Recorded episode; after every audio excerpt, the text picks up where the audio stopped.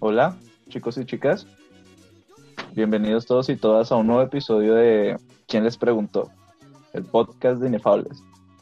En el día de hoy les traigo a, creo que ya muchos de ustedes conocen, a Victoria. Hola, ¿cómo están? Espero que hayan tenido un 2020 medianamente decente. A César. Hola, soy yo otra vez. Al gran Carlos Mario. Hola, ¿qué tal? Aquí esperando qué nos trae el 2021. y a alguien que hace poco estuvo de cumpleaños, así que quería aprovechar este espacio para, para felicitarlo y que ojalá cumplan muchos más, Santiago. Hola, Wal, muchas gracias por tus felicitaciones y nada, ya se extrañaba hacer otro podcast y hola chicos, espero que estén muy bien. Y eh, en esta ocasión, su humilde servidor, para los que no me conocen, Walter. Para los que me conocen, sigo siendo Walter. Tristemente. Entonces, gracias.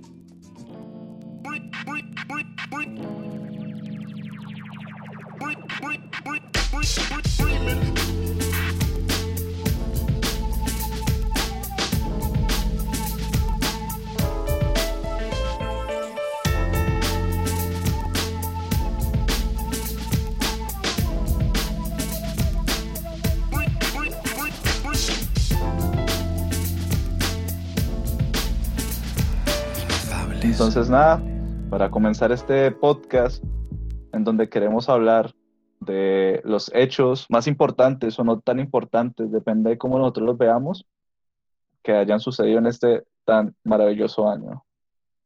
Creo que a todos nos ha cambiado, a todos nos ha marcado. Eh, a las personas que no creían que podían conseguir pareja, consiguieron. Otros siguen igual de solteros, solteras. Eh, algunos subieron de peso, otros no algunos pudieron viajar y pues nada, démosle comienzo a esto. ¿A quién, a quién le gustaría comenzar? Pues no sé, a mí me pareció oportuno darle las gracias al 2020, ¿no?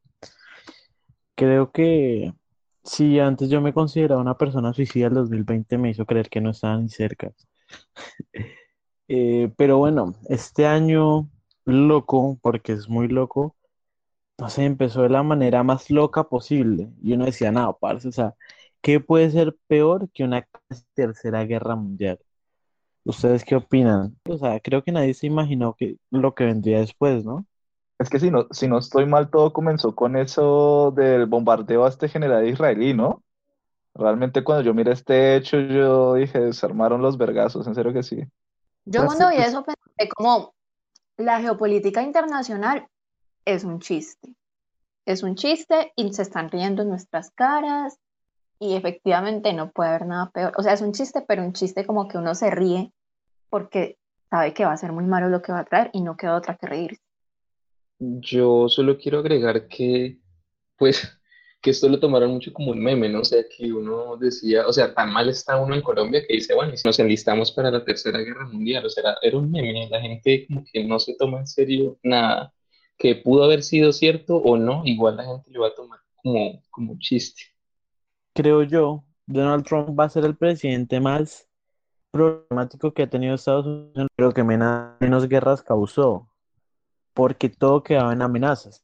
Bueno, claro que esta no, porque acá sí falleció el, la persona más importante de Irak, eh, de Irán, perdón, pero aún así quedó todo en amenazas. Lo mismo que pasó con Corea del Norte y lo mismo que ha pasado una y otra vez, porque recordar que ya falta poco para que termine su mandato y todos nos quedamos esperando a que construyera ese famoso muro. Oigan, pero esperen una pregunta, ya que mencionaron Corea del Norte, ¿al fin el tipo estaba muerto o estaba vivo? No, estaba vivo. Eso le hicieron resto de memes, ¿no? También. Pero eso, eso solamente demuestra cómo, cómo incluso los conflictos pueden ser tan, tan simplistas que se resumen a apellidos y a nombres, ¿no creen? el hecho de que, por ejemplo, bombardeos suelen, suelen haber, hace poco hubo uno, hace unos, unos meses hubo uno. Creo que Carlos que ya me estuvo hablando de ese bombardeo, no me acuerdo en ese momento el nombre, pero lo que provoca el hecho de que un apellido importante, una persona importante pueda llevar a, a todas estas especulaciones y, y toda esta, esta locura, una posible tercera guerra mundial. Yo lo que me pregunto es cómo las futuras generaciones estudiarán nuestras épocas, o sea, porque nosotros llevamos el registro más que nada es en memes, o sea, literal, todo lo manejamos es en risas, en jajas, o sea, son solo memes, o sea, la gente no lo toma en serio y el registro que se lleva es eh, literal de lo que se ve en Facebook, en Twitter, en eso y, y, y como que no va más allá. Entonces me imagino nuestras futuras generaciones estudiando desde los memes, desde los tweets, desde todo eso. Parce, literalmente, ¿qué mierdero va a ser esa generación que le toque eh, estudiar nuestra historia? Porque ser un reguero de información y de, mierda y, y, de todo. Y pues con respecto a lo de, pues al, al roce que hubo ahí entre Irán y Estados Unidos, pues miedo daba porque se sabe que Donald Trump es un estúpido, es un man pretencioso y que podría ser capaz de hacer cualquier cosa. Entonces yo creo que ese era, ese era el miedo, que al man como que no le importaba nada desatar posiblemente una guerra. Yo creo que ese era el miedo que, que teníamos todos. Y pues es chistoso porque todo el mundo pues llegó a pensar, bueno, no sé todo el mundo, pero sí mucha gente llegó a pensar que eso iba a ser el desencadenante de que, no sé, que la Tierra se fuera a acabar o, o sería el, el, el hecho que más golpearía el 2020.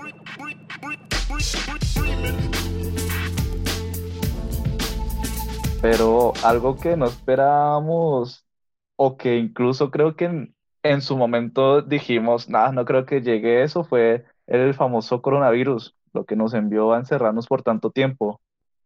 No, pues tal cual, o sea, como usted lo dice, mucha gente no, no lo esperábamos que fuera así, y es que yo creo que todos tenemos como un antes y un después del coronavirus, o sea, como que eh, yo, por ejemplo, lo, lo veía algo tan lejano, como tan irreal, como, nah, esto es un invento, una maricada, hasta acá, hasta el Huila no va a llegar. Además que decían como que el virus no se adapta al clima caliente. Yo, el Huila está re fortalecido, Neiva recaliente acá por el chinga se aparece ese virus.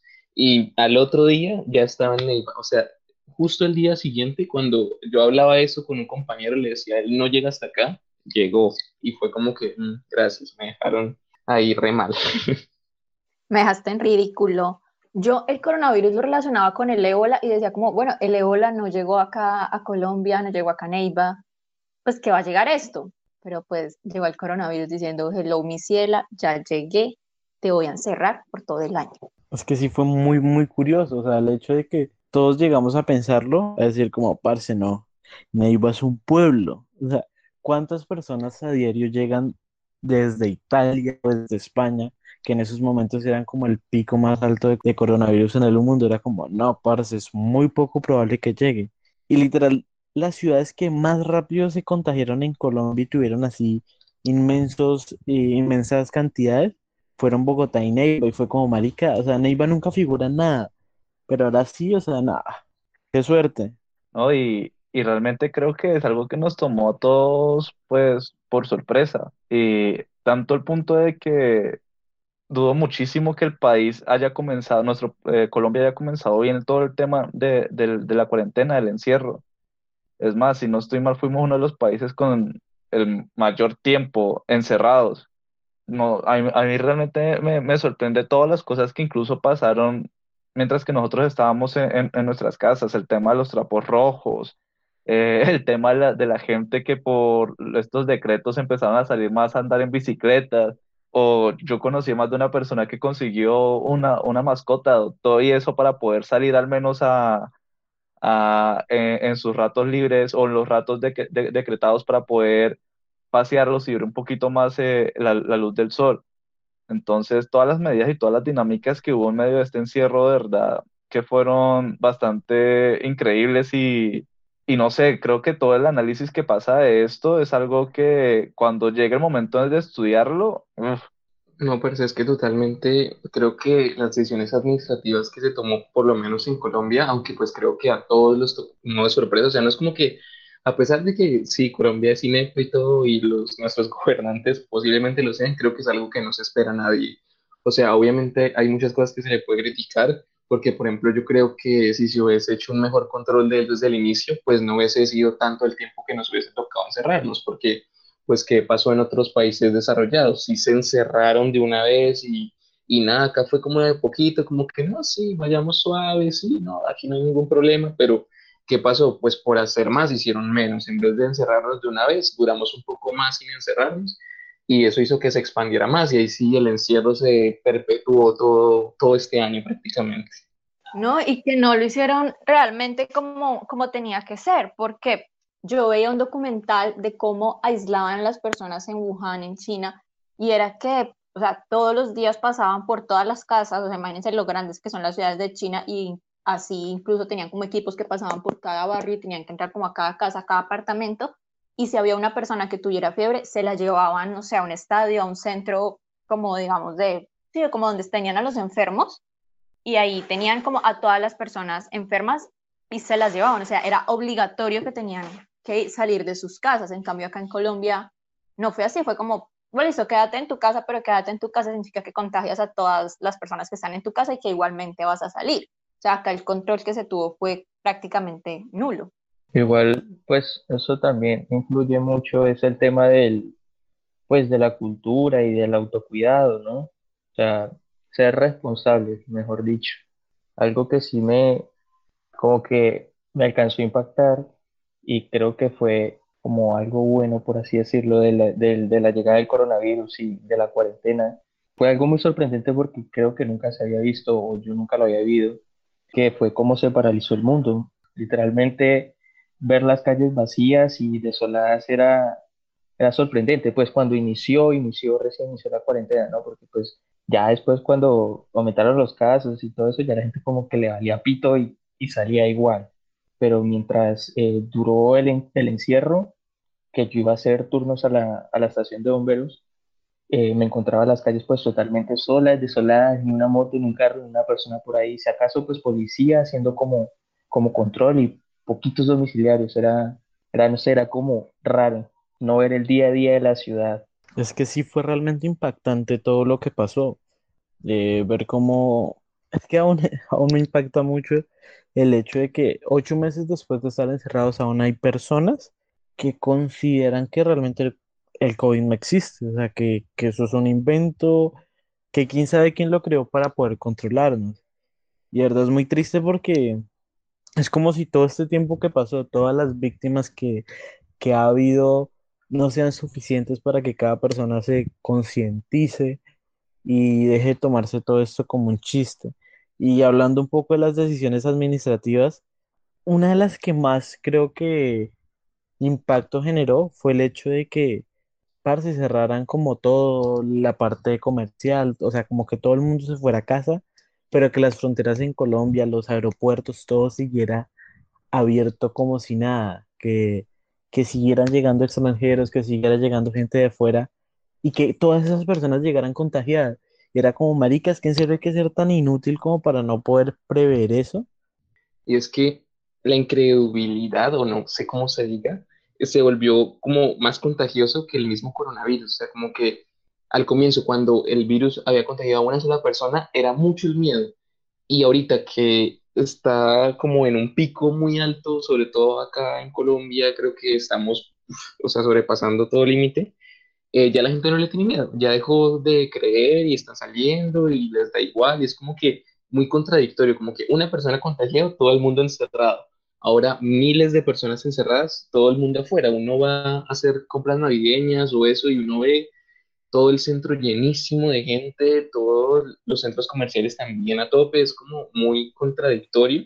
Y es triste que de pronto personas que uno consideraba como que, ah, es que son estudiados, por ejemplo, un abogado que yo conozco pues, por los estudios y eso, que dijo, no, es que eso es un invento para controlarnos y, y lo del uso del tapabocas es para enojarnos entre nosotros mismos porque nuestro rostro se tapa y, o sea, se inventó algo y todo raro y dijo que, que es que pues cuando uno frunce el ceño, no, o sea, con, con el tapabocas es, pareciera que la otra persona estuviera enojado con uno y genera conflicto, algo así todo raro. Y es una persona estudiadora, yo me imagino la gente que no estudia y que la verdad le vale verga esto, o sea, como que no, no me importa el coronavirus y si me voy a entender, o sea, eso me pone muy triste pensar que alguien estudiado pueda llegar a esas conclusiones. Yo, o sea, como hablando del tema, quería que habláramos un poco de cuál fue la teoría más loca que ustedes escucharon respecto a el coronavirus. O sea, es que si esa es la teoría como de el coronavirus no existe y es una simple gripa que igual a las demás, pero de otras teorías muy locas, como por ejemplo que la enviaron para diezmar a la población, o sea, que la hicieron en un laboratorio para diezmar a la población. No sé si ustedes han escuchado otras teorías respecto al origen del coronavirus. Otra historia que yo escuché aparte de esa, que esa me parece, o sea, dentro de la teoría y la, y la locura que se maneja en ese mundo de, de las conspiraciones, esa me parece algo, pues no lógica, pero sí es como, uff, podría tener sentido.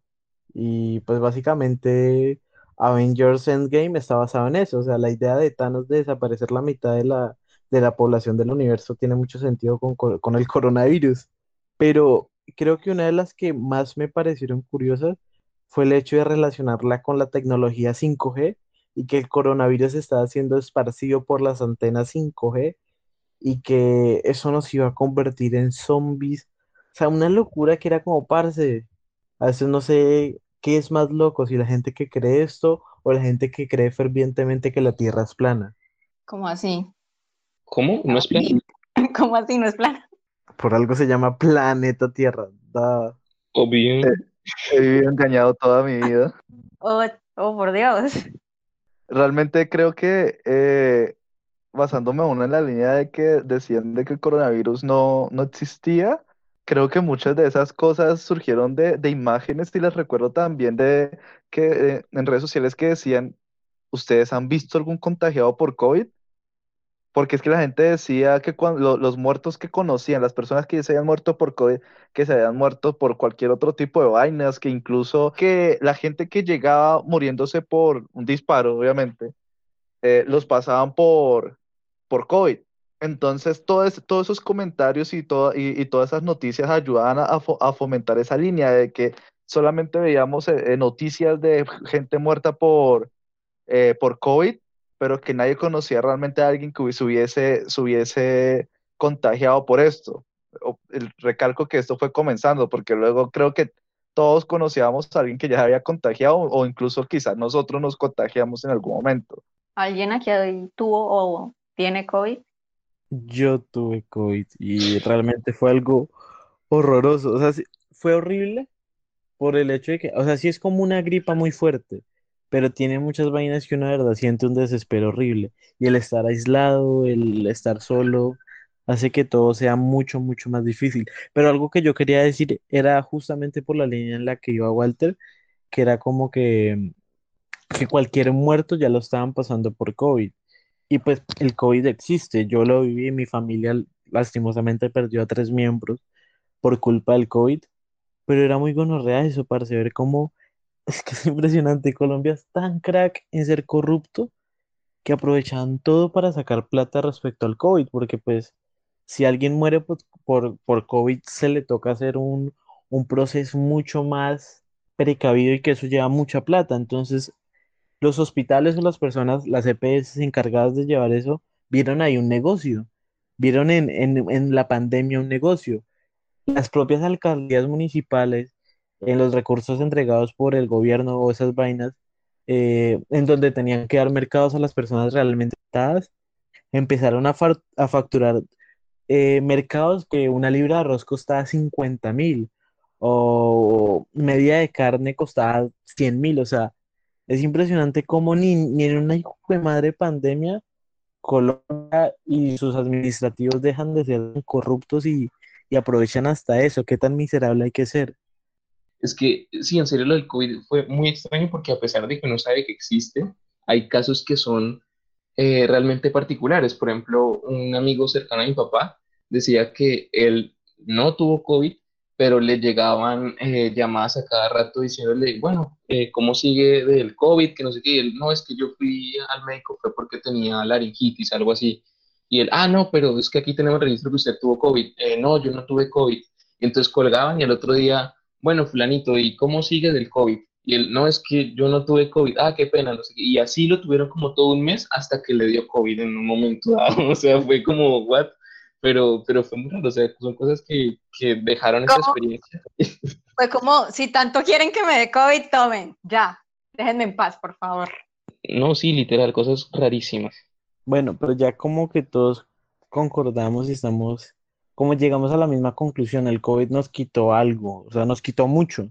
Por ejemplo, algo particular es que yo era de las personas que decía, parce, yo no tengo problema con estar encerrado, yo amo estar encerrado, qué tranquilidad estar aislado de la gente. Pero hasta eso me quitó el COVID, la tranquilidad de estar hundido en mi soledad, o sea, ahora mismo me da, me genera mucho más ansiedad que antes, o sea, nos, nos quitaste todo. Pero yo creo que incluso con todas estas adversidades, y hablando desde lo individual, obviamente, eh, creo que al, al menos nosotros podemos hablar una que otra cosa buena. Ahí, por ejemplo, se me acabó esa racha de, de soltería tan horrible, como cinco o seis años soltero. eh, al fin pude conseguir novia, y es más, ni siquiera yo, yo fui el que coqueteó algo, fue a mí el que, al, al que me cayeron. Entonces, siendo, siendo sincero, me, me sentí muy afortunado y no solo eso, eh, el encierro me permitió compartir con ella en, eh, eh, en mi casa junto con mi mamá y hasta siento que nos pudimos saltar, o no, no, nos pudimos adelantar esa etapa de convivir con la pareja que ahí es donde uno se da cuenta de las mañas, de, del mal genio o de los gustos, de cómo le gusta dormir, cómo le gusta despertarse. Eh, sé que la felicidad no debería depender de nadie, pero a mí realmente una de las cosas más increíbles que me trajo el COVID fue en este momento la pareja que tengo, que es muy increíble. A ustedes no sé, que alguno tiene al- algo bueno que les haya traído el COVID. Sí, Walter, ya sabemos que tu novia está sentada al lado tuyo. Mi novia es preciosa. Ay, qué risa. Eh, sí, casualmente a mí me pasó algo parecido. Eh, también se terminó mi racha y no sé, por pude, no sé, pude darme la oportunidad con alguien y, y, y gonorrea que tuvo que llegar una pandemia mundial, que, el- que todo tuvo que paralizarse para que por fin yo decidiera como arriesgarme y porque, y para que la vida me pusiera a alguien, alguien lindo en el camino. Y se agradece muchísimo y creo que sin esas personas y en, en mi caso sin Laura, eh, muchos de esos días hubieran sido un horror y, y no había tenido ganas de seguirme levantando y tales. Eh, y se agradece bastante porque sin esas, pues creo que no estaríamos acá. Estábamos tan salados que necesitábamos de una pandemia para poder conseguir pareja. Creo que lo que pasa con el tema de las parejas y en general de conocer gente nueva en esta pandemia fue que tuvimos más oportunidad de estar solos y como con muchas menos cosas en la cabeza. O sea, realmente he visto memes que dicen como, si te hablé durante este año, no lo tengas en cuenta porque simplemente creí que el mundo se iba a acabar o tenía mucho tiempo libre. Y sí puede pasar en broma, pero es eso, como que tenemos mucho más tiempo libre como para estar en redes y cosas así y tal vez fijarnos en cosas que no nos fijábamos antes. Por ejemplo, en mi caso, yo también este año encontré una pareja y a mí me, a mí me benefició la pandemia porque él no vive acá en Neiva, sino que en su empresa le dieron trabajo en casa y pudo pues venirse a vivir acá en Neiva con su familia y si no hubiera sido por el COVID, pues yo no me hubiera vuelto a, a encontrar con él o hablar con él por redes. Entonces creo que, que fue eso, fueron como muchos cambios que al final influyeron como en que pudiéramos conocer a otras personas. Creo que ahí rapidito también, eh, ahí también me benefició el hecho de que mi novia, por ejemplo, estudia en Florencia, yo estoy en Neiva, así que no, tuvimos los tiempos y, y los espacios, entre comillas, para poder eh, compartir en medio de esto. Oigan, estamos como muy preguntones porque, no mentiras, es la envidia porque ustedes tienen pareja y yo no, no. Algunos no hemos conseguido esa pareja, pero tenemos como, como ese debate de, de las nuevas tecnologías para, para ligar, o sea, como que uno antes estaba acostumbrado a, pues, ligar directamente por lo físico porque lo primero que le entra a uno es la imagen de la otra persona, ¿no? O sea, uno cuando se encontraba con alguien, lo primero que uno visualiza, pues, es a través de los ojos, ¿no? Pero ahora es de otra manera, ahora es eh, ligar a través de un teléfono móvil con las nuevas tecnologías. Eh, pues mis compañeros ya contaron sus experiencias y se nota que las han sabido aprovechar. Yo no he podido. Sin embargo, pues quería agradecer porque no solo eh, sirvió esto para conseguir pareja, sino para enlaces como de amistad. Por ejemplo, yo quería mandar un saludo a mi amiga Adriana porque sin ella la pandemia no hubiese sido tan llevadera. Pero realmente, además de, por ejemplo, en mi caso, de, de resto, no sé, eh, de haber conseguido pareja, creo que también está el hecho de, de todo lo que pudimos crecer internamente. De una u otra manera, eh, retomé terapia, eh, aprendí muchos ejercicios de, de, respiración, estoy practicando la meditación.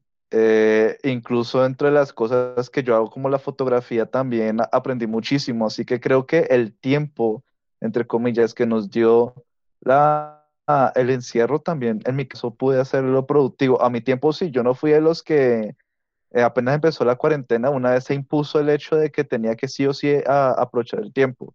Creo que eh, eso, eso solamente se volvió un motivo más de depresión para muchas personas. Pero creo que gracias a ese tiempo parcial que, que supe como que aprovechar o darle, o darle sus momentos, me sirvió muchísimo para crecer. Eso y la universidad, eso sí no lo puedo decir, creo que la universidad eh, incluso está mucho más difícil ahora que es virtual que, presencial. Eh, yo antes de darle el paso a Santiago y antes de que hablemos de la virtualidad y la universidad, porque eso sí ha sido horrible, eh, también quería, pues ya que estamos como todos en modo agradecimientos por este año, decir que pues pudimos desarrollar este proyecto, ¿no? Lo que estamos haciendo actualmente, este podcast Inefables, los cortometrajes que empezamos a desarrollar, todo fue a raíz del encierro. O sea, nosotros teníamos planteados otro tipo de cortometrajes y llegó la pandemia justo cuando con Walter nos pusimos de acuerdo para empezar a grabar. Y fue como que, bueno, ahora cómo lo vamos a hacer sabiendo que Walter está en Orito y yo estoy acá en Neiva, ¿qué vamos a hacer? Y aún así no la rebuscamos para poder sacar todo el contenido que hemos sacado, que han sido como más de 15 videos, si no estoy mal, si no llevo mal la cuenta, o sea, por lo menos un video mensual había, o sea, por lo, por lo menos había un video mensual y eso pues la verdad a mí me, pues, me llena de orgullo de que hayamos podido eh, llevar todo esto a cabo y, y, pues nada, agradecerle a todos los muchachos que estamos acá y que hacemos posible este espacio, hacemos posible Inefables, agradecer también por los seguidores que, que hemos conseguido, no, pues nada, ya me puse muy sentimental, así que quiero dar el paso ya a la palabra a Santi. Nada, pues para terminar de agradecer, en serio como que, pues de mi parte agradecerle a Wally y a Carlos por confiar tanto en mí y como, no sé, hacer de Inefables una casa y un hogar para mí y para también cualquier persona que quiera participar. gracias, Gracias por tenerme en cuenta en tu agradecimiento. Gracias. Perdón, Víctor. sobre todo Walter y Carlos son los que más me insisten con que pues yo tengo potencial y no sé qué vaina dicen los amigos cuando quieren ser amables.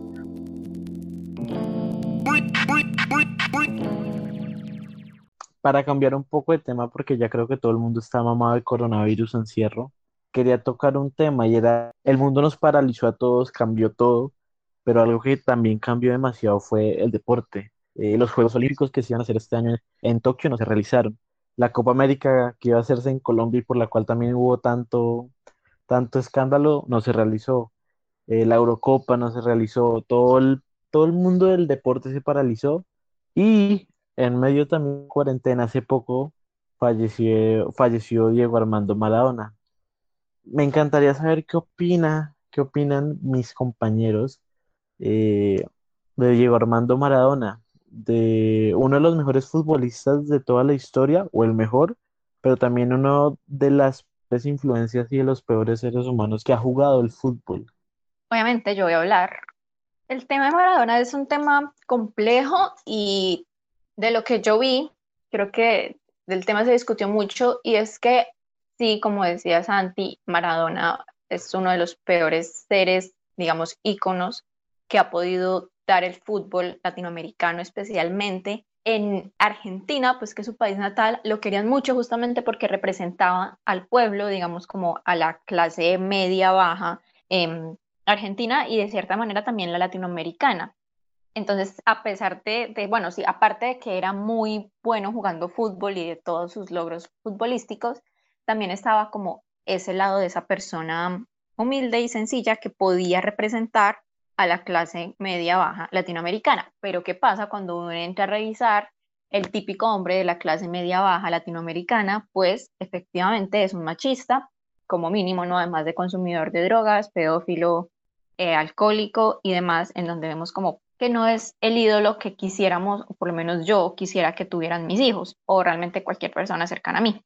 Entonces, creo que es un, por eso es que es un tema tan polémico. Desde una perspectiva feminista como lo soy yo, claramente, pues mm, ya listo, se murió. Qué bueno que ya no va a seguir existiendo esta persona como ídolo, pero entiendo también por qué otras personas sí lo idolatran. Che, ¿cuántas copas tenés, negra envidiosa?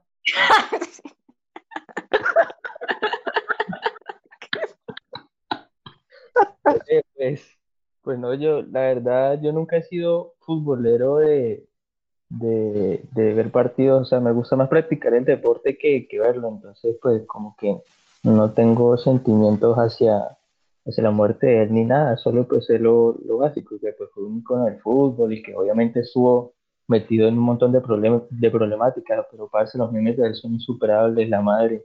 ¿Cómo es eso de que ¡Golazo! Si que no conozco ese meme, no sé dónde está. Buenísimo. Sí, buenísimo.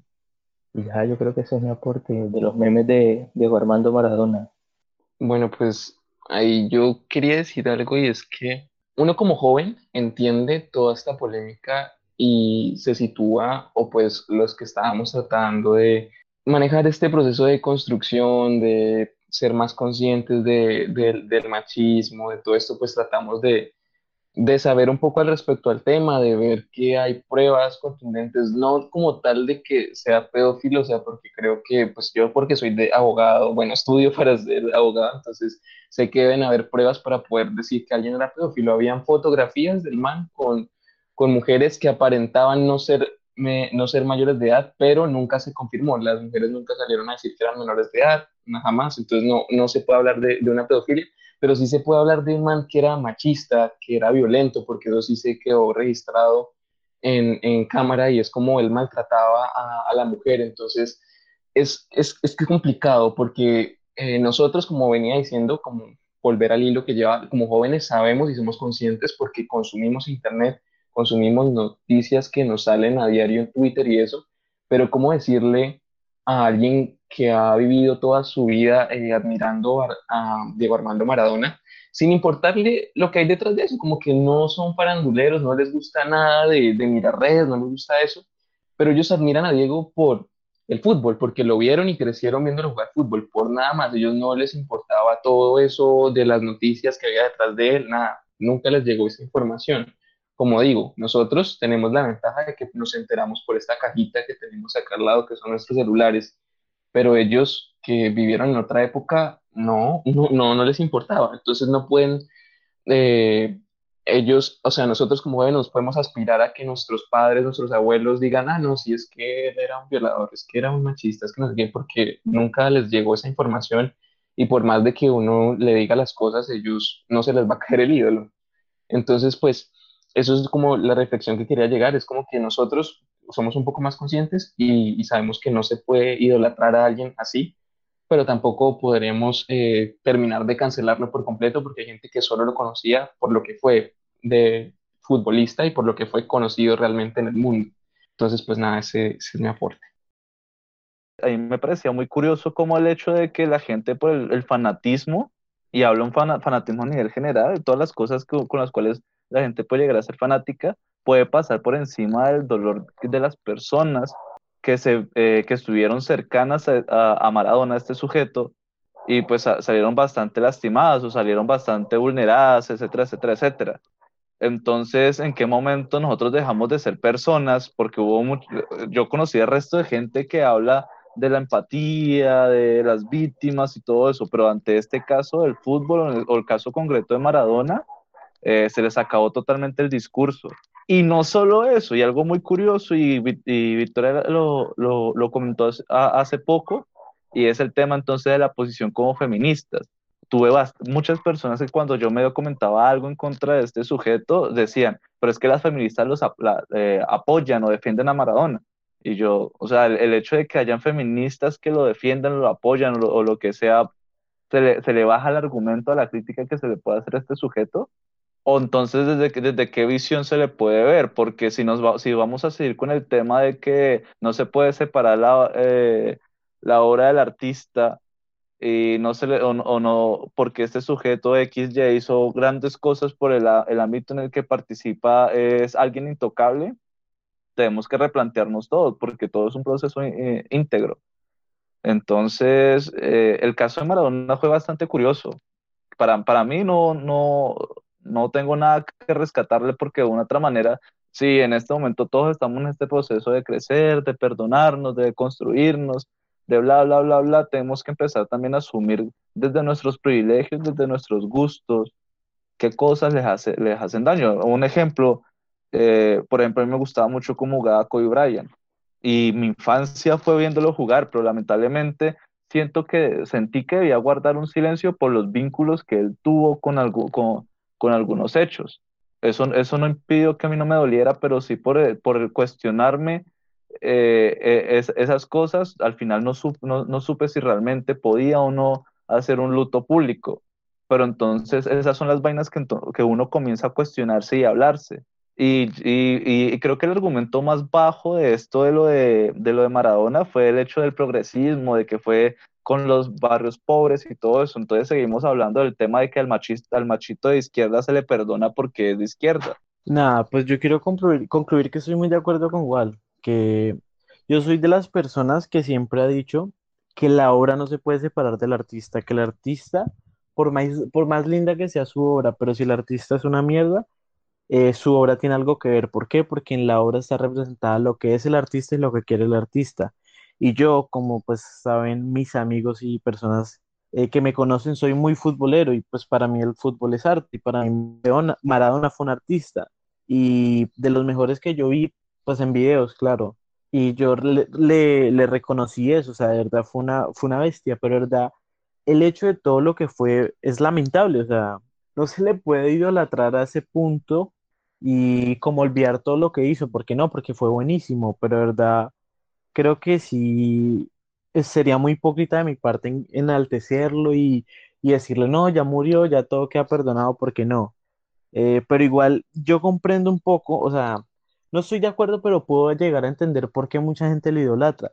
Y es que lo que significa Maradona para los argentinos es una cosa loca, porque pues como decían, como decía Victoria, Maradona era como la cara del pueblo, o sea, Maradona está en un, o sea, surgió en una época en la que Argentina y, e Inglaterra estaban en guerra, en la que peleaban por las, por las Malvinas, en la que el fútbol era, era lo más y encontraban en él como un mártir.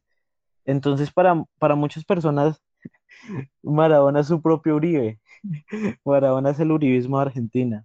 El innombrable. Sí, total. Entonces, para ellos no nunca, o sea, no va a haber raciocinio, no va a haber eh, como objetividad al, juzgarlo, porque pues, no sé, es, creo que para ellos va a ser imposible, porque pues, quiero preguntarle a cada uno de ustedes, si llegan a criticar de esa forma su ídolo, a la persona que quizás les cambió la vida, ustedes serían así también de, de objetivos como, no, sí, al carajo. Por ejemplo, en mi caso, Tony One Pilots mí me salvó la vida, Tyler Joseph fue un antes y un después, su música me rescató, pero si llega a pasar algo parecido, yo estaría destruido.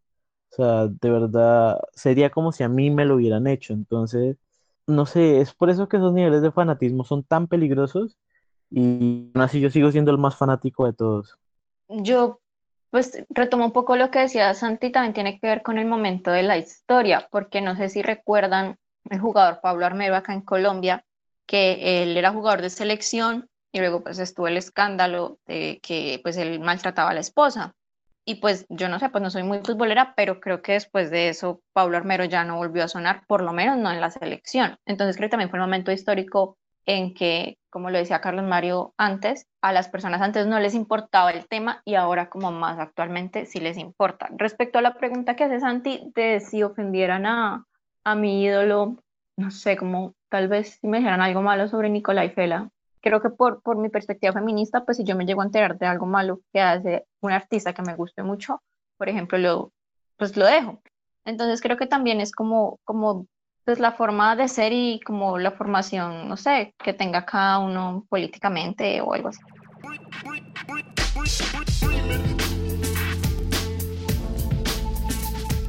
hace un momento Santi dijo algo de lo de separar la obra del artista.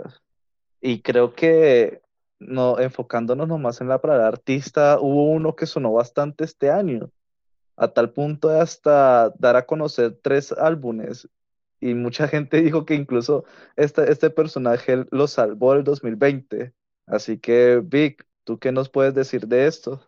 Ese es un tema polémico, incluso en los primeros episodios de este podcast, cuando estábamos haciendo la planeación, pensamos en hacer un, un episodio solamente de, del tema del artista y la obra.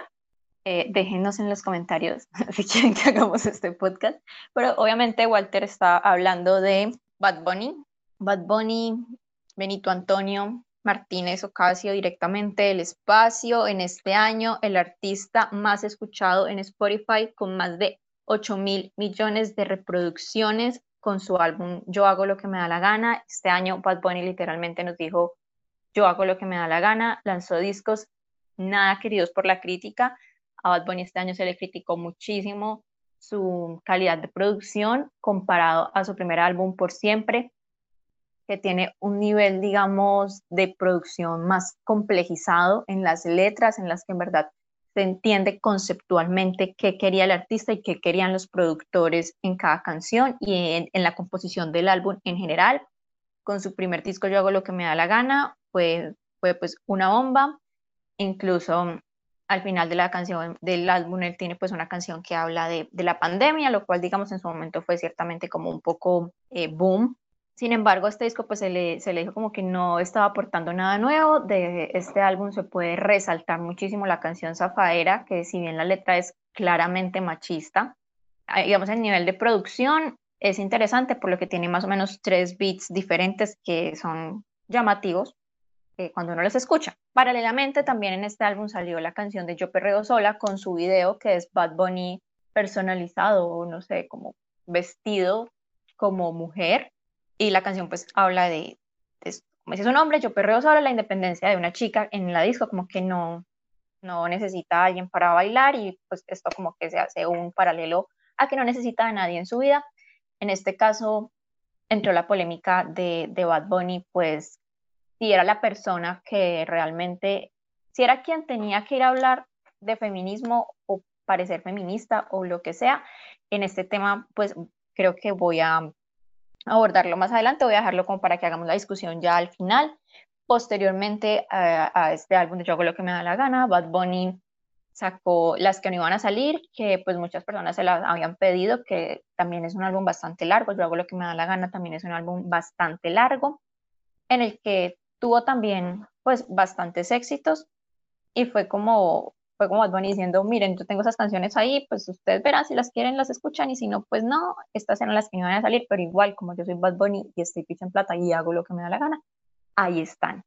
Bad Bunny también nos había anunciado en estos primeros álbumes que iba a sacar otro álbum y efectivamente llegó con el último tour del mundo que había sido pues anunciado, tuvo bastante eh, digamos, como que mm, una campaña de expectativa y salió, bueno, Bad Bunny con el último tour del mundo, aún más criticado que los anteriores. Se dice que Bad Bunny en este álbum realmente no propone nada musicalmente, ni tanto él como en sí, es decir, como en sus líricas, en sus rapeos, ni tampoco como en los beats, que son un poco más de lo mismo.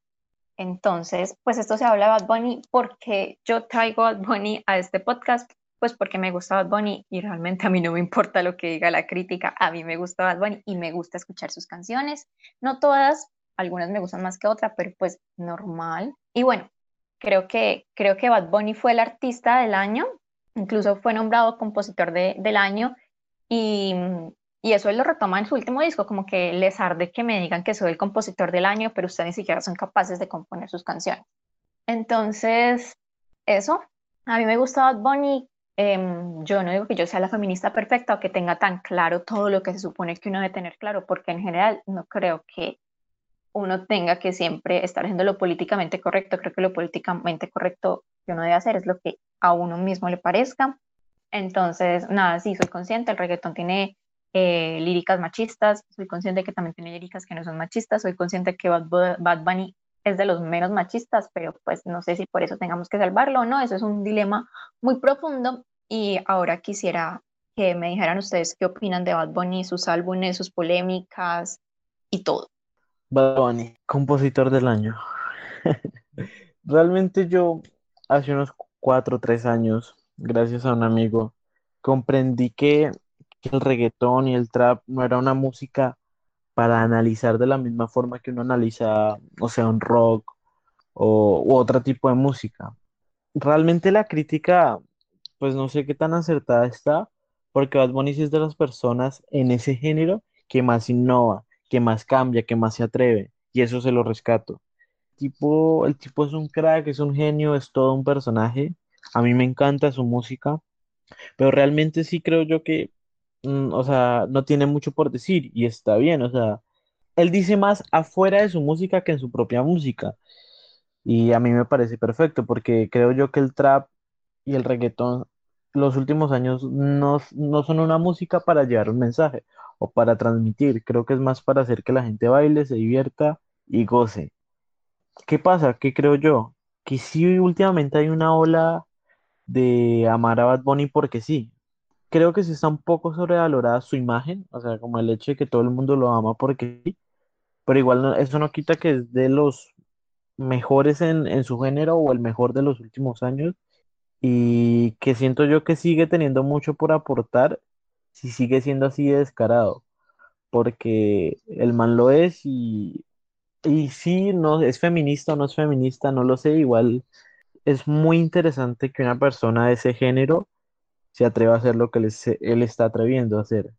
Y, y se agradece que poco a poco la gente, no sé, empiece a, a entender o a escuchar distintos conceptos, porque no muchas personas de ese mundo eh, saben siquiera lo que es el feminismo, para ser honestos.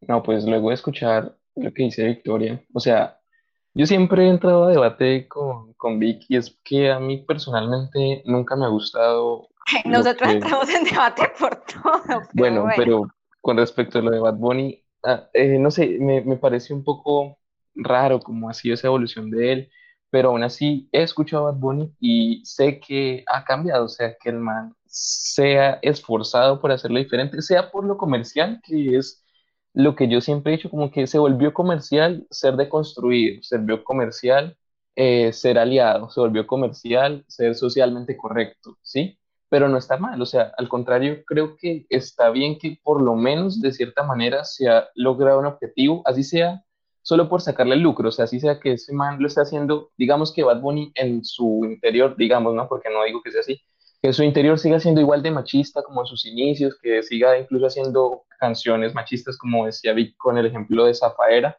y que digamos que él no haya cambiado internamente, por lo menos está haciendo escuchar a la gente otro tipo de música, por más de que sea algo comercial, por más de que lo haya hecho por plata, está haciendo que se escuche otra forma de reggaetón, que se escuche otra manera, ese, ese, ese trap, eso que él manejaba, que antes yo eh, decía que era horrible, lo está haciendo de otra manera y creo que es válido, pero mi crítica va a eso, a que creo que realmente eh, lo perdonaron muy pronto de cierta manera, o sea, como que eh, ha hecho muchas cosas, por ejemplo, yo veía tweets de que, miren, acá está su ídolo y él, por ejemplo, asistió a los premios Pornhub o algo así, no me acuerdo bien qué premiación era, y, y era como que, ah, ok, o sea, las feministas critican a morir la pornografía, pero aman a Bad Bunny, quien es invitado especial en una, eh, en una, ¿qué? En una entrega de premiación en Pornhub, ok, Yo, perdón, yo ahí tengo algo para decir, que, o sea, como que no lo quise abordar en mi intervención anterior y en otras intervenciones que ya habían hecho, porque pues sentí que no era el espacio, pero pues como yo estoy en el podcast, pues yo voy a hacer el espacio. Y es que cuando se dice como las feministas, o sea, ustedes como obviamente son hombres, pues no están tan metidos en el mundo del feminismo, nada más dentro del mismo feminismo hay como 40.000 corrientes, o sea, de feminismo.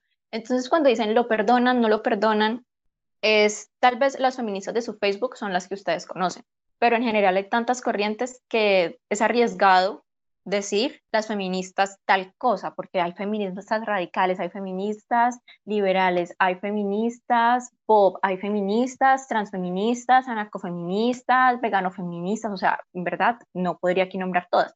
Entonces, es por eso generalizar o decir hicieron tal cosa o no hicieron tal cosa es complicado cuando hay tantas corrientes y como dentro, por ejemplo, de la izquierda hay tantas discusiones dentro del feminismo, hay pues muchísimas más también. Eh, no, sí, o sea, no, voy a debatir eso, o sea, obviamente existen muchas corrientes de feminismo, pero yo me refería a las feministas que lo perdonaron, obviamente estoy hablando de este tema, estoy hablando de esas feministas que eh, siguen admirando a Bad Bunny y le perdonaron cosas como la que decía, como asistir a un evento de, de, de pornografía que está criticada. Y de la noche a la mañana él dijo, me deconstruí y cerró las piernas y se deconstruyó y todos es aliado, apoyémoslo porque es aliado, porque fue socialmente correcto en lo, de, lo que hizo por su país, que pues obviamente es admirable que también fue socialmente correcto en eso, pero o sea, lo que digo es que fue como las personas pueden cambiar así de fácil, o sea, podemos perdonar así de fácil a una persona. Si Maradona hubiese salido a pedir perdón, no mentiras, es un ejemplo totalmente diferente, pero si alguien eh, cambia, ¿podemos perdonarlo? Sí, no, pues entra en debate, ¿no? Yo desde mi, desde mi punto de, de, hombre y de, de privilegiado, pues yo creo que sí, que quizás hay personas que en su vida han escuchado lo que es el feminismo, que en su vida han escuchado muy bien de qué trata o más o menos de qué va, o básicamente que a uno le digan, parce, no, el feminismo no quiere que, que usted hombre esté muerto, literal. Bueno, a veces sí, pero no, no es lo que buscan. Lo que buscan es que la mujer se le reconozca y, y, güey, pues tenga los derechos mínimamente y que no sea como evidentemente es una desigualdad. Entonces yo creo que es muy bueno que una persona con esa influencia, no sé, como quizás, yo digo que, que maduró, básicamente. O sea, que, que muchas personas de ese mundo y además los hombres que somos tan inmaduros siguen siendo muy inmaduros. Y muchas personas de ese mundo solo piensan en, en dos cosas, coger y drogarse y ya. Entonces se agradece que una persona es como, como, como, pues como lo es Bad Bunny haya adquirido cierta conciencia.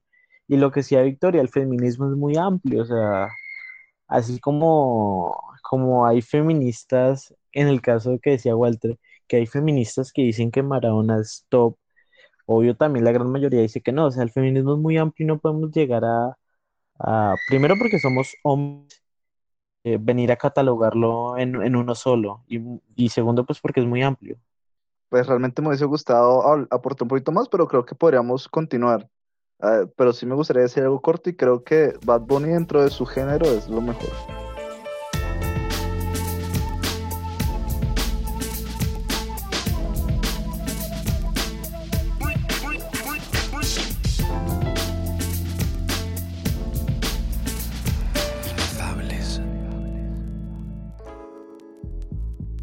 Creo que además de Maradona, Bad Bunny, el coronavirus, eh, hasta Netflix como Betty la Fea, u otras cosas de las cuales habló bastante en los medios. Una de estas eh, fueron las elecciones en USA. Se dice Estados Unidos, no. Se dice América, no mentira. Pero sí, yo les voy a dar introducción a este tema, que pues fueron las elecciones de Estados Unidos, que se pudo evidenciar que Estados Unidos sigue siendo como el centro de atención de acontecimientos. O sea, cualquier cosa que pasa allá afecta casi, si no a todo el mundo. Se, vio muy reflejado en las elecciones. O sea, cualquier persona estaba muy pendiente en los días que, pues, que fueron las elecciones. Entonces se ve reflejada como, como esa influencia que tiene Estados Unidos aún, que lo hace de mucho, hace mucho tiempo, eh, con, con el mundo. Y me parece muy curioso de las elecciones que se hacen en Estados Unidos, es el sistema que utilizan, ese sistema de, de colegiados. Se me hace como ineficiente. No sé qué ustedes pueden opinar acerca de, de esto. Pues yo respecto a esto, quiero, o sea, no sé si sea ineficiente, creo que lo que pasa es que acá en Colombia tenemos una manera pues de ver las cosas y como cuando nos muestran algo diferente, nos sorprendemos, pero es simplemente otra manera en que funciona la democracia. Y ahí pues ya entraría otro debate profundo eh, de si la democracia funciona o no, y bueno, demás. Pero saben, yo respecto a eso tengo un dato random y es que sabían que India es un país tan, pero tan, tan, tan grande y con tantos problemas de conectividad, digamos como de carreteras y internet y todo eso, que allá las elecciones a veces duran hasta más de una semana. lo cual es súper extraño para nosotros cuando acá en Colombia pues duran un día y ya. Y ese era mi dato random. Bueno, les voy a explicar brevemente el, pues, el sistema de, de elección de colegiados que, pues, que tal vez algunos no lo, no lo conocen. Y es que pues como Estados Unidos está dividido por, por, por estados, ¿no? Entonces, allá el voto, allá el voto no cuenta acá como en, en Colombia, o sea, no, no es, no se cuentan los votos individualmente y el que tenga mayoría de votos gana, no. En Estados Unidos se vota por colegiados. Entonces, en cada estado, dependiendo de la cantidad de personas que haya y de la extensión del mismo estado, asimismo tiene colegiados electorales. Por eso, eh, estados, por ejemplo, como Texas, que es demasiado grande, fue muy influyente para, para Trump, ya que en un inicio Trump iba ganando gracias a, a, colegiados. Y pues fue hasta el final que fue incierto que se, que se le dio la victoria a Joe Biden, pues por- no me acuerdo la verdad qué colegiados fueron, si fue el de Georgia, creo, no, me acuerdo muy bien, pero básicamente eh, pues ese es el sistema, se juntan son los colegiados de, de los estados. Solamente, eh, creo que tres veces en la historia de Estados Unidos, el presidente más votado por la gente eh, no ha sido el que, el que es elegido presidente. Por ejemplo, hace cuatro años, Hillary Clinton obtuvo muchos más votos populares que Donald Trump, pero aún así, por el hecho de que el voto de un, dos, tres, cuatro, cinco senadores vale mucho que el voto del pueblo, es realmente muy injusto y es todo lo contrario a la democracia. Pero Estados Unidos, América, USA, como su necesidad de querer ser distintos, de marcar tendencias, de querer ser el ombligo del mundo, eh, literal se inventaron eso y es como, parce, no tiene ni sentido. O sea, el presidente debe ser elegido por su pueblo, para el pueblo, no por cuatro senadores que probablemente van a ser beneficiados por el que pongan, pongan allá arriba. Y, y de verdad es- es muy triste. Creo que es muy triste que, que pase eso y que aún así en Estados Unidos sea tan aplaudido ese sistema de elección. Quiero hacer intervención para meme. Mm, yo vi un meme muy gracioso, es que no me acuerdo cuál fue el estado como que definió todo, creo que fue Arizona. Y si vieron como el meme de, de tomar, eran como Arizona y Antioquia tomándose de la mano, siempre unidos para votar mal. ¿No lo vieron? A mí me dio mucha risa, perdón.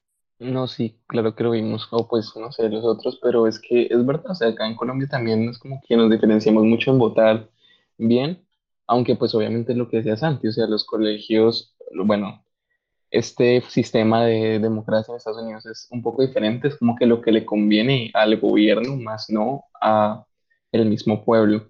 Pero a pesar de eso, pues sí tiene cierto paralelo en, en- en decir que eh, en Colombia votamos mal, no solo en Antioquia, en muchos lugares, y pues asimismo se da en países supuestamente desarrollados.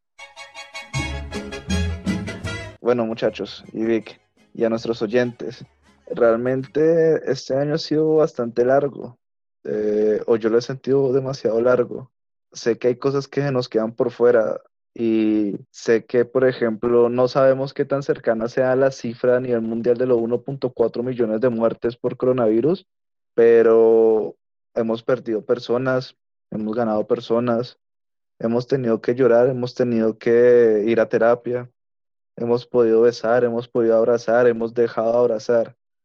No sé, para ustedes, ¿qué otras cosas creen que fueron importantes así antes de terminar, antes de terminar este, este podcast? Santi, ¿qué, crees que otras, qué, qué crees que te nos quedó por fuera de, de este, de este episodio? Uf, muchísimas cosas igual.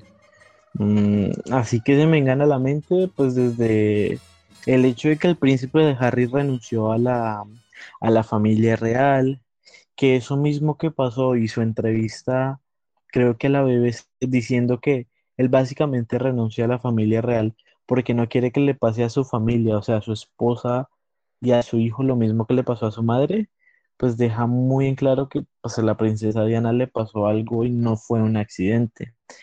Eh, este 2020 de verdad vino con todo, o sea, creo que las profecías que hizo Nostradamus eh, fueron muy acertadas y las que vienen para el 2021 son aún más fuertes. Y recordar que el 2020 aún no se acaba y ya dice que salió una nueva cepa de coronavirus, una mutación, no sé qué, que ya se registraron eh, nuevos casos en, en Italia, en Reino Unido, y ya España la volvieron a confinar. Entonces, nada, de verdad, espero que todos puedan estar muy bien y que sigamos cuidándonos, porque recordar que esto no termina.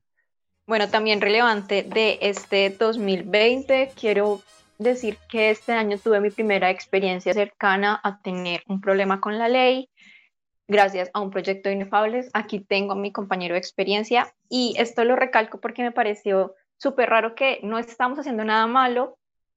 Eh, bueno, en un proyecto que estamos haciendo con Inefables teníamos que grabar unos videos y yo ese día decidí acompañar a Carlos y a Diego, eh, F por Diego que ya no está, a la grabación. Entonces Diego y la otra persona que estaba grabando entraron a grabar al San Pedro Plaza acá en Neiva y Carlos Mario y yo nos quedamos por fuera en un parquecito sentados cuando vemos que viene la policía hacia nosotros con cara de querernos hacer un parte por estar por fuera, porque obviamente no era el día de nuestro pico y cédula, pero pues nosotros igual salimos. Em, y esa experiencia como hizo en el momento me dio, me dio como miedo, pero luego pensé, literalmente yo no estaba haciendo nada malo, estaba en la calle disfrutando del espacio público como una persona que paga impuestos pero cosas tan normales como estar en la calle ya pues causaban pánico, porque obviamente da más pánico un parte de 700 mil pesos de la policía, digámonos la verdad. Entonces sí, eso fue bastante curioso. También mencionar que este año se volvió a repetir Betty la Fea por RCN y volvió a tener los índices más altos de rating, lo cual nos demuestra que es la mejor telenovela hecha en el mundo. Fin de mi intervención. Eh, yo solo quería decir ahí que eh, Victoria dijo que fue por Diego que ya no está, se refería no está en Inefables, o sea, nos sigue acompañando, sigue vivo, sí, o sea, no, no se ha ido de este plano astral, qué pena. Pero Lo mató. Sí, es que Victoria dijo ese comentario como que ya no está con nosotros. Fue como que, ah, ok. Pero que, pero eh, con respecto a eso, sí, la verdad es que corrimos con la fortuna de que nos dimos cuenta que nos miraron feo y salimos corriendo ahí como para que no nos hicieran el parte. Pero, pero sí fue una experiencia bastante feita que nos dejó este 2020. Eh, para algunas risas, pero la verdad sí en el momento sentimos el favor de pagar 700 mil pesos. Sin embargo, creo que fue la única manera de encerrar a la gente, la gente ya no le está importando nada y como que le tiene más miedo a pagar 700 mil pesos que a contagiarse del virus. O sea, literal, así de mal estamos los colombianos, los opitas en general, que le tenemos más miedo a eso. O sea, que nos toca que nos manden por el miedo a por la conciencia misma de nosotros cuidarnos. Pero en fin, este, este año fue larguito, nos dejó bastantes cosas, no tocamos el tema de Black, Black Lives Matter porque, o sea, no alcanzó, pero fue algo que revolucionó todo el mundo prácticamente y no, es que hubo bastantes cosas que se quedaron sin contar, huracanes, fenómenos, o sea, paranormales, o pues no paranormales, de, más bien de ovnis, de los monolitos, o sea, muchas cosas que, que no pudimos mencionar como tal acá, pero es que ya se está alargando el podcast más que el 2020, o sea, el 2020 fue largo, pero este podcast parece aún más largo. Entonces, pues nada, eh, cuidarnos mucho, como dijo Santi, el, el COVID sigue y ya esperar a ver qué nos trae el 2021, a ver qué se viene con toda, ¿no? Bueno, pues yo no tengo ningún reconteo de cosas del, del 2020, ya creo que mencionaron todas o casi todas, más bien quiero dar como, como un cierre y es que eh, esto continúa, como ya lo dijo Santiago y lo dijo Carlos, esto continúa, eh, no se ha acabado, así que eh, mucha responsabilidad. hemos pasado pues cosas difíciles y, y es importante que, que, pues con esto, con esto que aprendimos, pues aprendamos también a, a crecer y sé que eso nos, nos va a ayudar. Es raro que esté siendo positivo, pero creo que en algunos momentos es, es importante. Es importante tener esa, ese optimismo de que las cosas pueden mejorar y, van a mejorar. Y pues nada, que, que la pasen bien, que disfruten con, con su familia, con sus seres queridos, obviamente otra vez, y que pueden ser muy insistente, pero pues con responsabilidad. Eh, estas fiestas, que tal vez no vaya a ser lo mismo, pero pero sí que se sienta ese, como es, ese ambiente o, ese amor en, en, familia para Navidad y pues para, año nuevo, año viejo. Y pues nada, agradecemos a todas las personas que nos acompañaron hasta este punto. Decirles que feliz Navidad, feliz año nuevo. El 2021 llegará con muchas otras sorpresas, nuevas Sorpréndeme 2021. No, por favor. Eh, está hablando de Inefables. Eh, esperen lo- nuestros nuevos podcasts, nuestras nuevas producciones audiovisuales, más fotorrelatos eh, y seguir invitando a la gente a que pertenezcan a esta familia que creo que se ha vuelto cada vez más familia, a la que llamamos inefables. Recordar que inefable es el espacio donde todas y todas pueden expresar lo que no suelen poder expresar. Y nada, un abrazo y, y ojalá todos podamos seguir perseverando en todo, en todo esto que está sucediendo. Amén. ya, ¿no?